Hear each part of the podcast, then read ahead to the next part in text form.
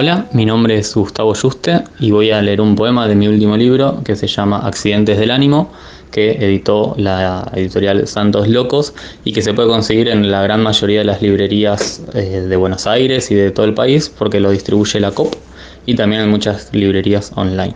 Plano subjetivo. El sol pega contra la pared como nunca antes lo había visto, aunque siempre sea el mismo sol y siempre la misma pared.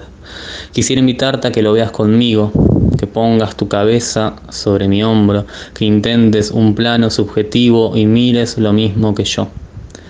No sé a dónde va a terminar esto.